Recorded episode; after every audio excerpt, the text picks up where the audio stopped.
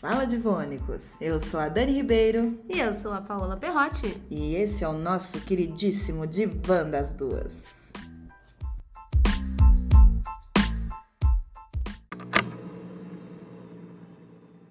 Não é o crítico que importa, nem aquele que aponta onde foi que o homem tropeçou ou como o autor das façanhas poderia ter feito melhor. O crédito pertence ao homem que está por inteiro na arena da vida cujo rosto está manchado de poeira, suor e sangue, que luta bravamente, que erra, que decepciona, porque não há esforço sem erros e decepções. Mas que, na verdade, se empenha em seus feitos, que conhece o entusiasmo, as grandes paixões, que se entrega a uma causa digna, que, na melhor das hipóteses, conhece no final o triunfo da grande conquista e que, na pior, se fracassar, ao menos fracassa, ousando grandemente. Esse trecho é um trecho do discurso do Theodore Roosevelt. Ele se chama O Homem na Arena. O discurso completo se chama Cidadania na República e ele foi proferido em 23 de abril de 1910 na Sorbonne, em Paris. Esse discurso inspirou grande parte da pesquisa da Brené Brown sobre vulnerabilidade e hoje, mais de 100 anos depois, ele está nos inspirando a falar justamente sobre esse tema. O Diva de hoje é sobre vulnerabilidade e as vulneráveis que vos falam são Paola Perrotti e Dani Ribeiro. Oi, Dani, tudo bom? Tudo bem, você? Dani, é, a gente esqueceu no primeiro episódio, a gente estava tão surtada no nosso primeiro episódio. Verdade que a gente esqueceu de fazer uma coisa muito importante e que ao mesmo tempo é uma exposição grande aí, deixa, deixa a gente um pouquinho vulnerável, que a gente se apresentar devidamente para os nossos ouvintes, né? Tudo bem que metade dos nossos ouvintes são nossa família, a outra metade são os nossos amigos, mas vai que tem alguém aqui que cai de paraquedas e quer saber quem, quem são essas duas vozes aveludadas por trás do microfone. Bom, é, acho justo e digno, inclusive, Algumas pessoas falaram mesmo, quem são vocês? Né? Eu quero conhecer mais da história de vocês. Apesar da gente ter colocado no Instagram, acho que vale a pena falar de novo um pouquinho sobre mim e sobre Paola. Bom, eu vou começar. Vou começar hum, vai fundo, Dani Ribeiro, a voz aveludada do Divã das Duas. É, bom, eu sou bacharel em comunicação social, não sou jornalista, sou relações públicas. Formei pela Federal de Goiás e agora curso letras, letras português na UNB e também faço mestrado em linguística na UNB. É, trabalho com freela de conteúdo, faço bastante conteúdo web, é, bastante freela para site e blog, enfim. E manda jobs. Manda, manda em freela, amores. Manda, ó. manda jobs. Chama inbox. É, então, também sou professora de redação e monitora de redação. Enfim, eu tenho várias atividades. O meu dia está bem cheinho e eu vivo por aí. Mas ela consegue tempo pra gravar o podcast. É. Fora o que você faz, Dani, que mais que você é na fila, na fila do pão, como eu diria? O Mamilos. O Mamilos. então, eu sou divertida, sou engraçada, sou meio meio séria às vezes também. Eu tenho um pouco de dificuldade de falar sobre as minhas fraquezas, inclusive falar sobre isso vai ser interessante para mim. Falar sobre vulnerabilidade hoje é uma coisa que vai ser um pouquinho difícil, você acha? Ai, super. Mas enfim, a gente vai lidando. A gente vai E você? Me conte quem você é, Paola. É, eu vou começar falando que eu acho muito engraçado. Uma amiga minha, é, que é uma pessoa muito querida, falou uma vez sobre isso no Instagram dela como que sempre que a gente se apresenta, a gente fala quem a gente, o que que a gente faz, né? A nossa carreira, a nossa profissão, o que a gente estudou na nossa vida parece definir muito a gente. E eu sinto isso, eu me sinto muito definida pelo que eu faço. Porque eu sou formada em jornalismo, eu sou jornalista, atualmente eu também atuo como freelancer. E eu escolhi ser jornalista porque eu sou fascinada por comunicação. Eu amo me comunicar, eu gosto de entender como funciona a comunicação entre as pessoas, eu sou muito curiosa pelo mundo. Então, o jornalismo me dá a possibilidade de aprender um pouco mais a respeito do mundo ao meu redor, que é uma coisa que eu adoro. E além disso, além de ser definida pelo meu trabalho e pela minha carreira, é, que estou tentando não ser tanto, tá? Estou tentando ser definida por outras coisas. É, também sou uma paulistana da gema, que moro há menos de um ano aqui em Brasília. Estou aqui em Brasília há oito meses. Oito meses surpreendentemente muito, muito felizes. Olha! Que eu não imaginei que eu fosse me apaixonar tanto pela cidade. Não imaginei que Brasília ia acabar conquistando esse pedacinho do meu coração que agora tá brigando com São Paulo aqui dentro, tá aquela coisa. Mas eu tô muito feliz de ter conseguido transformar essa cidade no meu lar. E tô animada para ver o que o futuro reserva, as coisas boas. E com medo do futuro, do que o futuro reserva. Que isso é uma coisa que faz com que eu me sinta muito ah, vulnerável. Nossa, a ausência de controle é, é se, se entregar para vulnerabilidade, né? É, e vamos falar um pouquinho, Dani, por que, que a gente tá falando sobre isso hoje? Qual, por que, que a gente escolheu esse tema? Olha, eu escolhi esse tema é, muito inspirado na, na própria Brené Brown, é, na Coragem de Ser Imperfeito. E quem me, quem me apresentou a, a Brené Brown foi o Thales Gubis. É, talvez ele escute isso, depois vou mandar para ele. É, no livro dela, que é A Coragem de Ser Imperfeito, a coragem de mostrar o que você tem a dizer para o mundo, né? A coragem de escrever, de publicar um livro. Porque eu sempre, tive, eu sempre fui muito resistente à ideia de publicar um livro, porque eu nunca achei que eu era boa o suficiente. Olha, olha, vê se essa história não combina com a sua. Eu acho legal que você falou uma coisa que é muito chave. É, eu fui ver o TED da Brené Brown, também tem uma palestra dela disponível na Netflix, para quem tiver mais interesse. Peguei o livro para ler no Kindle também e meio que, né, tô fazendo uma imersão no mundo da Brené Brown. E ela fala que a gente nunca se sente o suficiente, né? Que toda essa questão da vulnerabilidade que a gente associa com medo, que a gente associa com vergonha, ela fala muito de vergonha, uhum. né? Ela começou todo esse trabalho dela pesquisando a respeito de vergonha. E a, a fonte de, de tudo isso é o sentimento de não ser o suficiente, boa o suficiente para ser amada, para ser respeitada, para ser querida. Magra o suficiente. É, sim. Então, assim, esse, tem tantas coisas nessa caixinha do boa o suficiente, né? Que estão ligadas, como você falou, com a criatividade. Será que eu sou boa o suficiente para publicar um livro? Será que eu sou boa o suficiente para as pessoas amarem o meu corpo? Isso está ligado com a própria Brené fala da nossa sensação de merecimento e pertencimento, né? Sim. Porque tudo que a gente busca como ser humano é a conexão, né? E somente por meio da vulnerabilidade que a gente consegue é, construir conexões mais verdadeiras. Porque a partir do momento que você se mostra vulnerável, que você mostra que é um ser humano normal, que você normal no sentido de uma pessoa real, que tem defeitos, que tem qualidades, que tem, sabe, que erra, que se expõe. Que é imperfeita. Que é imperfeita, você passa a viver a vida de verdade. Tanto que eu coloquei no Instagram também uma frase de uma escritora, é, psicanalista Clarissa Píncola, que escreveu Mulheres que Correm com os Lobos. É, ao final do capítulo, é, do primeiro capítulo do livro A Ciranda das Mulheres Sábias, tem uma frase que é mais ou menos assim: quando você vive a vida de verdade, todo mundo que está ao seu redor começa a viver de verdade também. E, e isso está muito ligado com, com a, a nossa humanidade, com a vulnerabilidade. E o que eu acho que é interessante é que exige. Você precisa de muita coragem para ser vulnerável, você precisa de muita coragem para viver de verdade nas, nas suas belíssimas palavras que a gente está pegando aqui, muita coisa emprestada de muita gente, que eu acho muito legal. Mas é, a gente esquece que coragem é contagioso, né?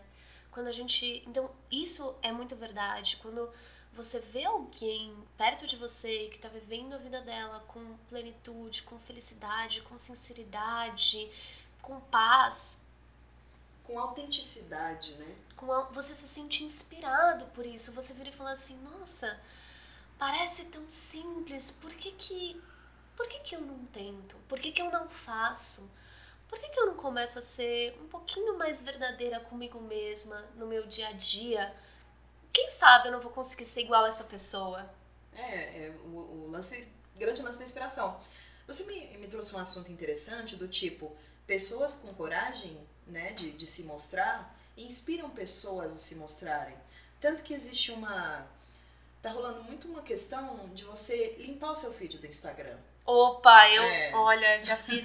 Eu, eu faço uma Seu limpeza. Não, para os seus seguidores, né? Eu faço essa limpeza anualmente. É que nem. Sabe quando você, todos os anos, é, perto do fim do ano, você pega tudo da sua casa, do seu armário, do seu guarda-roupa, que você fala, eu não uso mais isso, eu vou doar. Você faz aquela limpa de verão? Sabe quando você faz aquela limpa de você verão? Você faz a limpa do Instagram. Eu faço a limpa digital junto. Maravilhoso. Então, o que, o que não tá prestando pra minha vida vai pra latinha do lixo. Vai pro.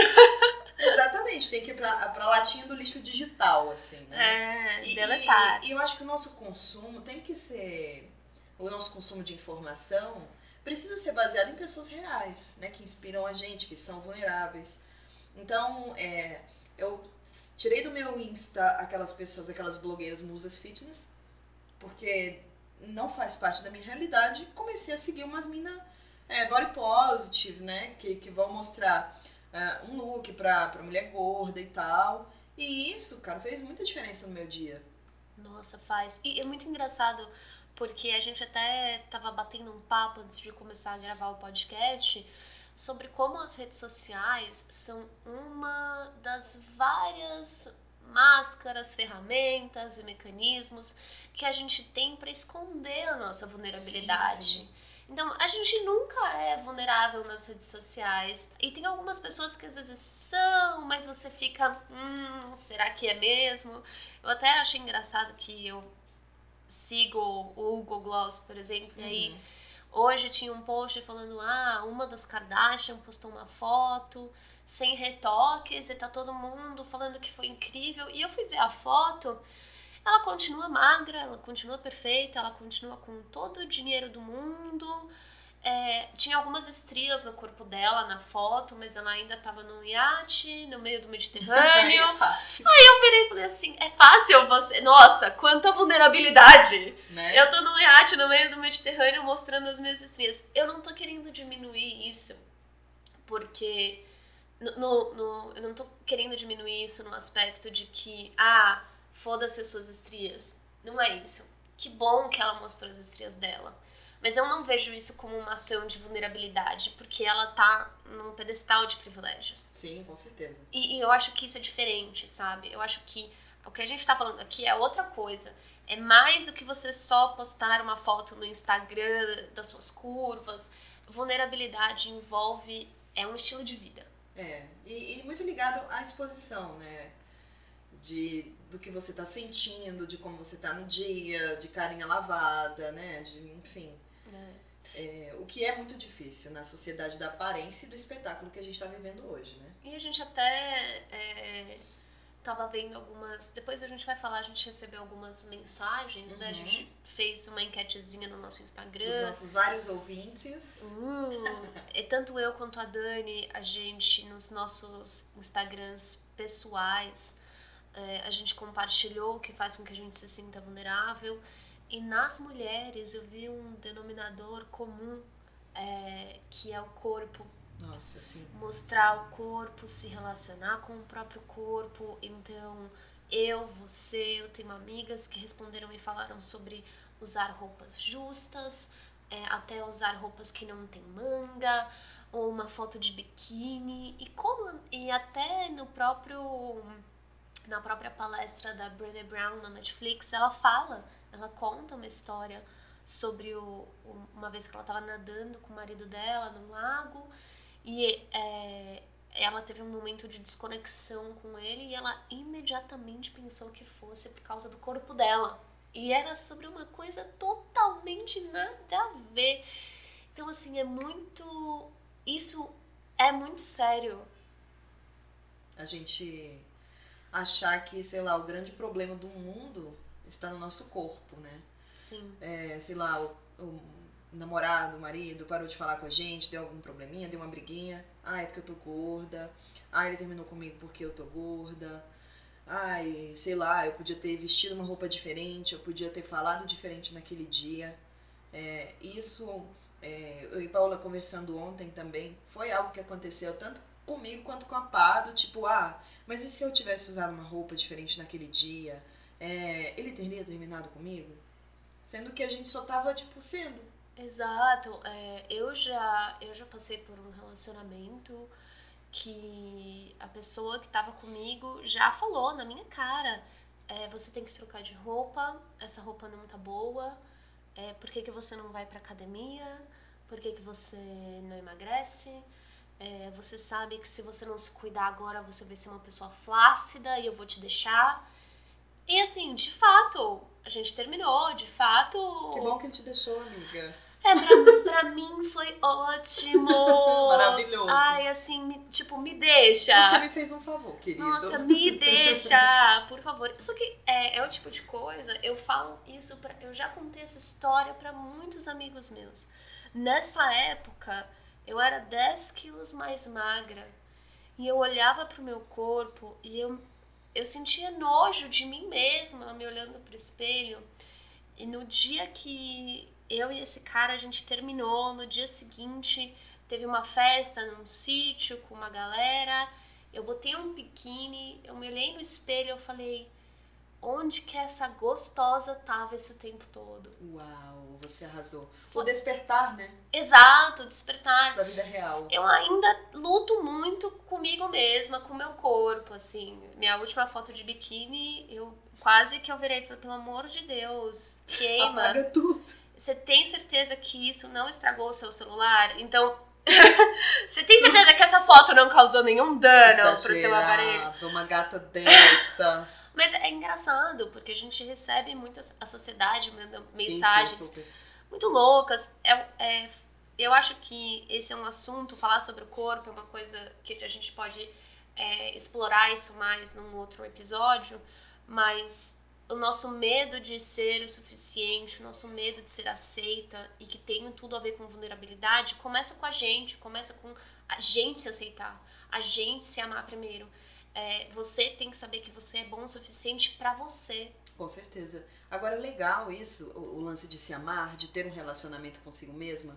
Porque hoje eu, falei na terapia sobre isso, sobre é, a questão do amor próprio. O amor próprio, ele tem dias, né? Opa. Tem dias que você tá tipo, nossa, que mulher maravilhosa, deliciosa, gostosa. E tem dias que, mano, não dá. E é um relacionamento. É. Não adianta a gente achar que vai se amar todos os dias, porque isso é, é mito.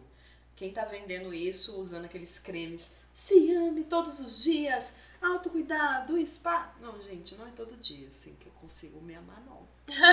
isso, e eu tudo bem com isso, sabe? Mas é engraçado porque, assim, é, voltando pro discurso do Theodore Roosevelt, uhum. que você leu na abertura do nosso podcast, é... Dani Abujanra. Uh, se inspirando aqui, nosso querido Abujanra. Deus o tenha. Deus o tenha. É, mas quando, quando você leu esse trecho, para mim é muito simples, cara. Quando você tá tentando ter um relacionamento com você mesma, quando você tá tentando se amar para você conseguir ter uma conexão com você e ter uma conexão com os outros, você tá na arena. Tá total. Você tá tentando. Tá exposto. E, e, e o discurso fala, tá na arena tem lágrimas, suor e sangue. Sim.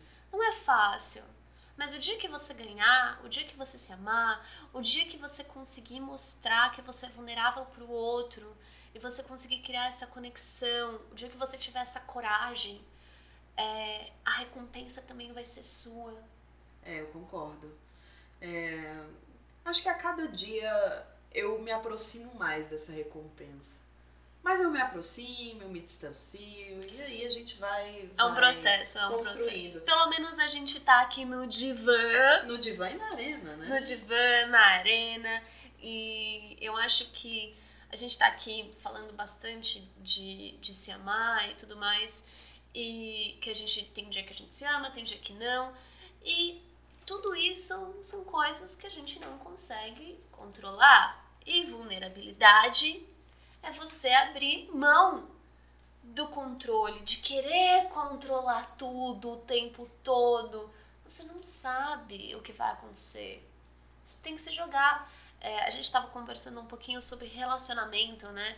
Quando você termina um relacionamento que foi difícil, a primeira coisa que você quer fazer é ter o relacionamento mais superficial, mais vazio possível, porque você não quer se abrir de novo, porque você teve um relacionamento bom, ruim, intenso. intenso, que você se abriu, que você foi vulnerável, aquilo te machucou, não deu certo, sua cicatriz está tudo fresco, você está sangrando. A última coisa que você quer é ser vulnerável com alguém de com novo. Certeza, com certeza. E aí você vira e fala assim: não, eu não vou ser vulnerável, eu vou me fechar aqui. Mas você não quer ser vulnerável, só que você quer se conectar. Exatamente. Outra, você quer mostrar que você tá bem, né? Hoje Exato. Eu também, hoje eu também falei na terapia, a diferença de terminar um namoro com 20 e com 30 foi que o namoro que eu terminei com 20, aliás, que terminaram comigo, é, eu... Quando eu fui terminada... Quando eu fui terminada, eu... Primeira coisa que eu fiz, falei, cara, eu vou arrumar um boy pra mostrar que eu tô bem. Agora com os 30 é mais ou menos, eu vou cuidar de mim primeiro, antes de arrumar qualquer boy. Porque eu não preciso mostrar que eu tô bem, porque eu aceitei e aceito a minha vulnerabilidade e abraço ela hoje em dia. Isso se chama amadurecimento, queridos ouvintes. Eu tô ficando como vinho, melhor a cada ano. Mas é verdade. É... E assim, a gente vive criando vários paradoxos na nossa cabeça em torno da vulnerabilidade. E a gente sempre tem uma desculpinha para não ser vulnerável. Ah, mas eu não vou ser vulnerável no trabalho, porque eu tenho que ser séria, eu tenho que ser profissional. Pessoas controladoras, centralizadoras, né? É. Não pede ajuda, não delega. Não, eu tenho que dar o meu melhor no trabalho, eu não posso mostrar que eu tô doente, eu não posso mostrar que eu não sei, Nossa. eu não posso pedir ajuda, porque eu tô no, no trabalho, eu tenho que ser incrível, eu tenho que ser excelente. Então, eu até quero ser vulnerável, mas assim, não é muito profissional, né, ser vulnerável. Então, não vou ser vulnerável no trabalho. Aí, em casa, com os seus amigos, ai, então, eu até queria contar para os meus amigos sobre esse probleminha que eu tô tendo no trabalho. Só que, ai, eu não quero encher a cabeça deles com os meus problemas. A gente tem sempre uma desculpa. A gente tem sempre uma saída. Ai, agora não é o momento de eu ser vulnerável. É, e quando que vai ser, né? Quando? que Quando? você. Ouvinte, quando você vai começar a viver a vida de verdade? Quando é que você vai vir pra arena? A gente tá te esperando. Vem lutar com a gente. Vem pra cá, vem sangrar, vem chorar, vem suar, mas vem ganhar Vem todas ganhar. as recompensas incríveis de você ser vulnerável. É, e a questão do trabalho, você trouxe uma coisa muito interessante. Que a gente não se permite ser vulnerável no trabalho, e eu, eu fui essa pessoa que nunca me permite ser vu- vulnerável no trabalho. Eu também. Nossa, ah não, me dá isso aqui, eu consigo, me dá que eu consigo, me dá que eu consigo, me dá que eu consigo. Quando eu via, eu tava com uma bola de neve de, de coisas pra fazer que eu não conseguia lidar. Né? O Thiago, meu chefe, meu ex-chefe que tá me ouvindo aí, vai lembrar Oi, de- Thiago! Oi, Thiago. Você vai lembrar dessa história. E você ficava falando, Dani, delega, Dani, pede ajuda. E eu sempre achava ou que as pessoas não iam me ajudar porque elas estavam ocupadas demais com as coisas delas, ou que eu não precisava de ajuda. E, mano, isso ferrou minha cabeça durante muito tempo, né? Eu acho que a gente também acaba fazendo uma ponte agora é, com algumas coisas que a gente falou no episódio passado sobre surto, que é, é, você não fala não, você aceita a pessoa Exato. jogando tarefas no seu colo, ou seus amigos te pedindo ajuda, ou você aceita fazer todas as tarefas da sua casa, e você nunca pede ajuda, você nunca mostra é, o seu lado vulnerável, até que chega um momento que você surta. Exatamente. Aí você mostra sua vulnerabilidade, talvez não da melhor forma? Aí você não tem escolha. É, é, É, e isso é, me faz lembrar de uma coisa que a Brené Brown fala também, que ela vira e fala assim, tem pessoas que falam, ah, é, eu não faço isso de vulnerabilidade, É até em inglês ela fala I don't do vulnerability. E ela falou assim: se você não faz isso de vulnerabilidade, isso não existe. A vulnerabilidade vai fazer para você. Nossa, tipo, ela fala: você não tem escolha. Sim. Se você não for vulnerável e se você ficar é, impedindo a sua vulnerabilidade e reprimindo e reprimindo e não mostrando quem você é para as pessoas, isso eventualmente vai explodir na sua cara. Ela falou: não há uma escolha. Se você não faz a vulnerabilidade, a vulnerabilidade vai fazer você. Com certeza. E é interessante, você me trouxe outro insight. Porque uma forma que a gente está bastante vulnerável é quando a gente está doente também. Sim. Né? Sim. A gente tá. Quantas vezes doente. você. Deixa eu te fazer uma pergunta. Quantas Me vezes você foi pro trabalho doente? Tipo, você tava doente e foi trabalhar. Você já fez isso? Lógico, várias muito, vezes. Muito, muito. Gente, não. Você não pode fazer isso. É.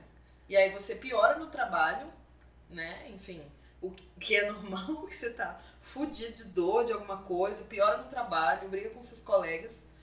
Sem necessidade, né? E aí todo mundo fica com pena de você, é. tadinha, é. vai pra casa. Vai pra casa. Ai, eu vou mesmo, eu tô muito fodida.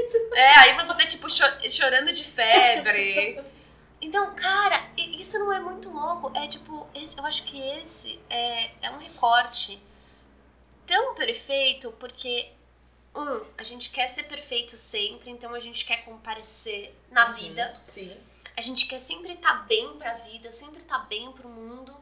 Então, assim, é, você tá doente, você tá cagado, você tá fudido, e você vai porque é o seu compromisso com o mundo. Que eu preciso me mostrar, eu, mostrar que eu tô bem. Eu tenho que aparecer. Eu tenho que estar lá para as pessoas que dependem de mim. Nossa. Cara, não, você não é o super-homem. Nem a super-mulher. Nem a super-mulher. Você não é o Thor. Você não é um personagem da Marvel. Exatamente. Não, você é imperfeito. Você falha. E tem dias que você não tá bem. E o dia que você não tá bem, a única pessoa para quem você tem que aparecer é para você mesmo. É, ficar tranquilo em casa, se der vontade de se isolar, se isole, né? Exato. A questão da, da própria tristeza, tristeza pós-término, né? Você terminou e tal, eu, e eu dou uma isoladinha de uns dois ou três dias, assim, que eu não quero falar com ninguém, conversar. Mas depois eu vou viver a vulnerabilidade mesmo, assim. Essa que ao mesmo tempo, né? A vergonha de contar para as pessoas que você terminou, que ah. ai, você fracassou em mais um relacionamento. É engraçado, é né? É terrível esse feeling. Como a vergonha, eu lembro, é, quando eu terminei, eu não tive vergonha de contar para ninguém. Eu falei, ah, você falou, nossa, graças a Deus. É, não, e todo mundo falou, graças a Deus também. Mas quando mas teve uma vez que eu fui demitida. Horrível. E eu fiquei com vergonha de contar para as pessoas Horrível. que eu tinha sido demitida, porque é, eu fui demitida e eu fiquei com muita vergonha, porque para mim isso foi um, é, um, reforço desse sentimento que a gente tá falando, que é, é você não é bom o suficiente. Sim. E eu lembro que a minha melhor amiga tinha sido demitida um pouco, alguns meses antes de mim, ela ainda não tava, ela tava desempregada também. E a gente, tipo, eu e ela, a gente tava se sentindo, foi muito bom esse momento, porque é, eu e ela, a gente tava num momento muito vulnerável, da, tipo, profissionalmente falando, e até da nossa vida, porque a gente ficou muito perdida. Foi muito sem aviso, a gente não tinha a menor ideia do porquê que isso tinha acontecido com a gente, e a gente tava se sentindo é, a, a mosca da bosta do cavalo do bandido. Super isso. A gente tava se sentindo, tipo, nossa, nós somos lixos, ninguém nunca vai querer contratar a gente, a gente nunca vai arrumar emprego de novo. Tudo mentira, mas a sua cabeça, o medo e a vergonha te colocam num, num lugar emocional, num lugar mental. Tão obscuro, né? E, você, e a gente se escondeu, assim, a gente não queria sair com as pessoas que a gente conhecia que tinham um emprego. Porque a gente sentia que a gente tinha vergonha. E a gente nunca teve uma conversa sincera com essas pessoas sobre como era pra gente estar tá desempregada. Sim, a verdade. gente conversava muito uma com as outras, mas eu, nunca é, sentei com os meus amigos que estavam empregados, eu nunca sentei, tive uma conversa com eles e falei: você não tem noção de como esse sentimento é debilitante, como, como te paralisa o sentimento de você não se achar bom o suficiente. É, de não ter emprego, né? É. Até a questão é, do, do, do desemprego, por exemplo, existem vários desalentados, né? São as pessoas Sim. que já desistiram de procurar emprego. Eu tô quase nessa. Não, gata, não faça isso. Vamos, vamos se expor. Eu tô quase nessa. Não, assim, a vida de freelancer me muito- causa. Muita ansiedade a vida de freelancer, né? Sim, mas isso também é um, é um tópico para outro podcast. É. Mas é, só pra gente continuar nesse tema, uma coisa que eu acho que é fundamental é que pra mim, quando eu vi a Brené Brown falando isso e quando eu li no livro, eu não sei se foi um soco no estômago ou se foi tudo que eu tava esperando ouvir minha vida inteira. Opção 2. Eu ainda tô na dúvida. Foi quando ela fala que a gente confunde muito vulnerabilidade com fraqueza. Sim, sim. A gente acha que vulnerabilidade é sinônimo de ser fraco. E que é justamente o contrário. A gente tá já né, falando disso ao longo desse, desse episódio, sobre a coragem de você ser vulnerável, você ir pra arena e tudo mais. Mas, cara, pra mim isso foi uma. Isso foi tão catártico ouvir ela falando isso, tipo, você precisa ser corajoso pra se expor, pra se mostrar. Isso é muito interessante que você trouxe, né? É um tapa na cara ou é uma epifania, né? Eu prefiro dizer que é uma epifania. Desde que eu tenho aceitado as minhas imperfeições, as coisas têm acontecido muito mais. E eu tenho buscado conexões mais verdadeiras, assim. É, e tem acontecido conexões mais verdadeiras. Conte mais sobre isso. Olha, até, até você, por exemplo, aquele dia lá do. Como é que tá lá? Do, Aquele- Da palestra que a É. gente se encontrou junto. Que a gente se encontrou juntas pela primeira vez. Isso, Juntas e Shallow Now, a gente se encontrou nessa palestra. E, gente, eu tava com tanta vergonha naquele dia, com tanta. é, aquele momento do network de evento, que fica todo mundo nos cantos, se olhando e tal. E um colega meu, André, André Castilho, também, depois posso até passar esse episódio pra ele, falou isso pra mim: olha, vai, cara, vai com medo. Vai falar com as pessoas. O Vai pra máximo- arena. É, vai pra arena. O máximo que pode acontecer é a pessoa falar não, aí você vai falar com outra. Se 25 pessoas falarem não pra você, aí realmente você tem que, né, passar um desodorante, passar alguma coisa, porque a coisa deu errado. Mas é, esse evento, por exemplo, eu pensei, cara, eu tenho que fazer, eu tenho que sair daqui pelo menos com uma pessoa, tipo, como um, um colega de, de uma futura parceria. E aí é, o Bruno Rodrigues fez uma pergunta, é, que abriu espaço pra pergunta, perdão, e eu fiz a pergunta. Aí me vira uma, uma garota, que no caso é a Pá. Ai, adorei essa pergunta, não sei o que, não sei o que. Então, eu achei assim interessante porque eu tive que me expor para que outra pessoa me enxergasse e a partir daí ela se conectasse com a minha ideia. E o que é mais engraçado é que naquele dia eu tava com tanto medo que eu tava tremendo feito uma vara verde. Nossa. Eu tava, porque assim, eu cheguei aqui em Brasília, eu não conhecia ninguém, eu comecei a trabalhar aqui como freelancer, então não tinha um ambiente de trabalho para eu conhecer pessoas, eu, não- eu ainda não tinha começado a, a fazer a minha pós, então eu, eu não tinha onde conhecer pessoas.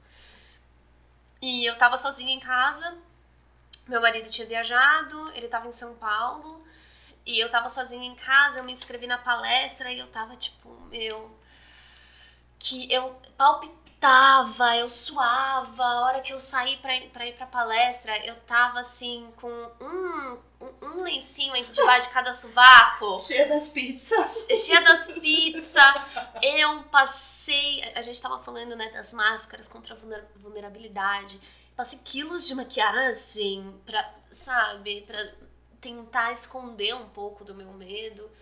E quando você fez a pergunta e eu falei, ai, adorei a sua pergunta, eu, eu não lembro disso, porque eu acho que eu tava tendo um derrame. Não, mentira. Porque eu tava com tanta vergonha. Meu E, Deus. e é justamente o que você falou. Então, assim, você precisou se expor. E aí eu te vi, aí eu falei, ai, que legal, ela também se expôs. Ai, tá, então eu vou falar com ela. Gente, mas assim, ela foi tão natural, fingiu um costume que eu tô aqui chocada de descobrir que a menina tava tendo um Tava ventilando. Só que aí é, foi muito legal, porque no fim da palestra você me procurou e você veio conversar comigo no fim da palestra E a gente trocou LinkedIn, a gente começou a conversar e eu lembro que eu cheguei em casa aquele dia e eu mandei uma mensagem pro Paulo e eu falei, eu acho que eu vou ter uma amiga em Brasília. Ai, que fofa. E assim, eu lembro do alívio que eu senti porque eu encontrei uma mulher jornalista, freelancer, com quem eu podia conversar e compartilhar as coisas. Então, quando a Brené Brown fala, quando você se abre para vulnerabilidade, você se abre para amor, para conexão, para alegria, para criatividade. Incrível isso, né? Eu sinto que hoje eu estou vivendo exatamente isso. Isso é muito legal. É, a, eu acho que depois que a gente passou a conversar, depois daquele dia, eu ainda tive outro evento. Falei, cara, se eu apliquei essa experiência e deu certo, eu vou fazer a mesma coisa no outro evento que eu vou no outro dia. Dito e feito, eu encontrei pessoas maravilhosas, saí para almoçar com pessoas incríveis depois, já fui chamada para entrevista, já fui chamada para vaga de emprego, só porque eu mostrei minha vulnerabilidade, gente. Então, cola, cola na gente que é sucesso. Vem aqui para esse divã, vamos lá, deita no divã se joga na arena. Tá todo mundo meio fudido mesmo e tá tudo bem, sabe? E já que tá todo mundo meio fudido, a gente recebeu algumas mensagens de ouvintes sobre vulnerabilidade. É, o que eu, uma mensagem muito legal que a gente recebeu, inclusive enquanto a gente tá gravando agora, tá? Ah, que ótimo. É, a gente fez um post no Insta e uma amiga minha falou assim: que esse livro da Brené Brown muda pessoas. Eu vou ler a mensagem dela, que é muito legal. Amei. Ela falou assim: depois de cinco meses de término, recebi uma mensagem do ex dizendo que se arrependia da forma como tinha levado o namoro em vários momentos. Que depois da leitura entendeu e passou a admirar a forma como eu me deixava ser vista vulnerável às vezes e que ele deveria ter feito mesmo e eu amei, ela mandou aquele emojizinho da menina, tipo, encolhendo o ombro. É, paciência, é. bem feito para você. Então, perdeu o Playboy. Perdeu. Adorei, adorei. adorei, aliás. Se você quer um pouquinho de vingança, mandem esse livro anonimamente para o seu ex, tá bom? Faz... P.O. Box. P.O. Box, caixa postal. Faz ele refletir um pouquinho. Eu, esse livro, gente, só pra é, trazer referência para vocês, é A Coragem de Ser Imperfeito, tá? Da Brené Brown. Recebi algumas mensagens aqui é, também sobre o que deixa as pessoas vulneráveis. É, e uma amiga muito querida falou da depressão, que a depressão a deixa muito vulnerável.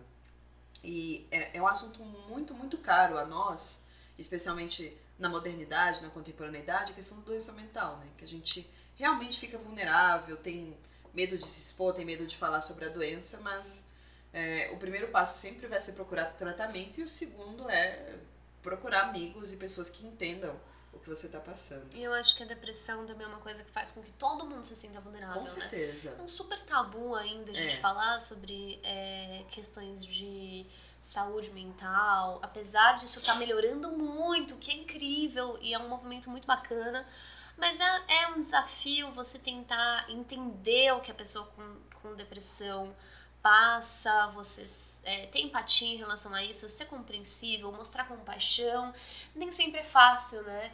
É, você não. Às vezes, quando as pessoas têm condições que são crônicas ou que você não consegue entender, é difícil.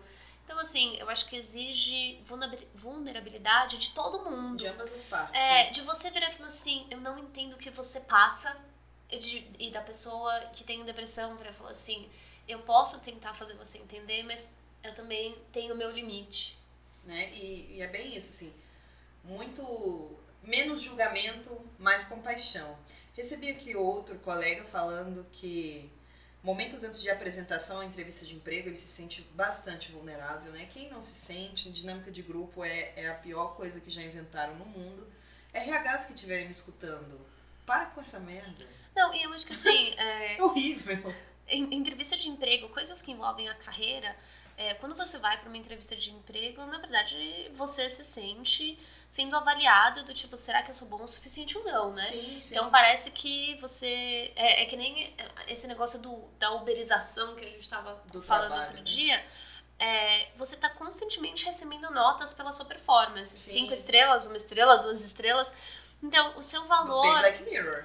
É, bem Black Mirror, mas você não sente que é assim como a gente tá vivendo hoje uns com os outros? A gente tá constantemente dando estrelinhas. Ai, eu gostei do que você disse na internet. Eu achei você. É muito engajado socialmente. Eu vou te dar cinco estrelinhas. Ah, mas você postou uma foto com um cachorro de raça, eu sou contra isso. E você não adotou, eu sou contra isso, eu vou te dar uma estrela, seu lixo. Ah, no Sedive, né? A, é, a gente tá sempre avaliando uns aos outros, tipo, dando uma nota.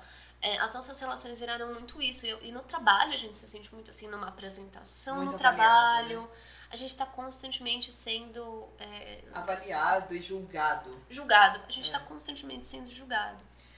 Outra colega falou que o Excel a deixa vulnerável. Eu falei para ela procurar um curso do Senac. É, amiga, olha, essa vulnerabilidade é fácil de resolver. Isso a gente deixa o link, tá? Eu falei para ela assim: é, contrata alguém que sabe. É, uma colega respondeu: não estar certa o tempo todo me deixa vulnerável. Aí eu. É, assim, Terapia.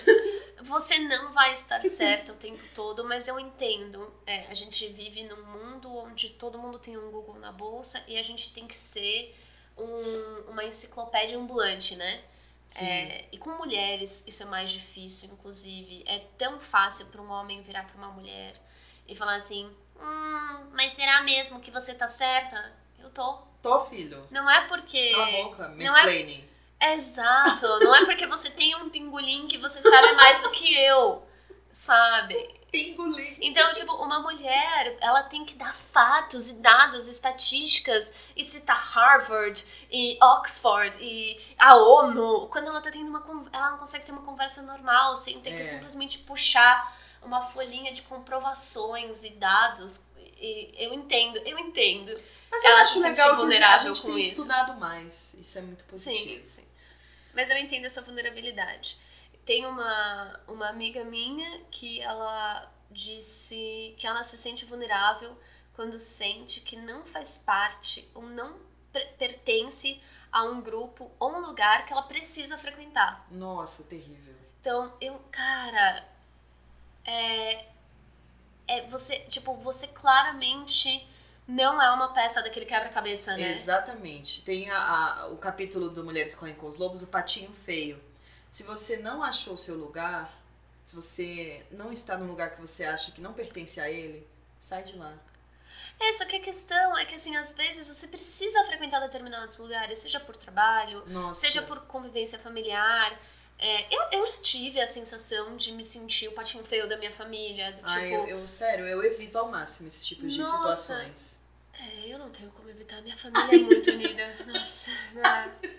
Não, hoje em dia eu não me sinto mais assim, mas eu já passei por essa fase de que, tipo, meu, eu, eu preciso estar tá aqui nesse aniversário, nesse Natal, e parece que eu sou uma alienígena, cara. Ai. Tipo, o que, que eu tô fazendo aqui tra no trabalho também?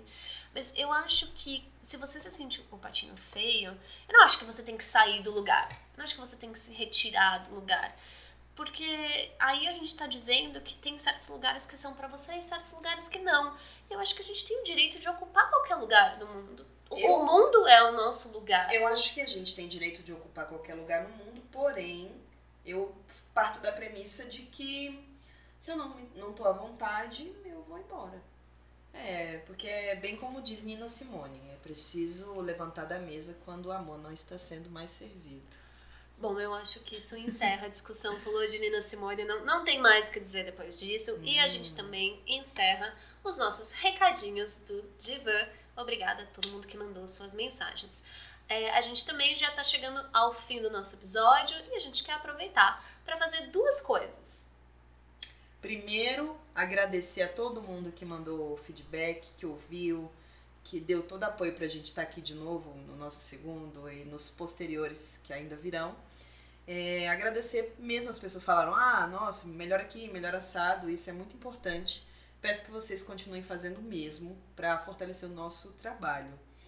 E agora a dica da quinzena, Paulo. O que, que você traz aí para os nossos ouvintes hum, de dica?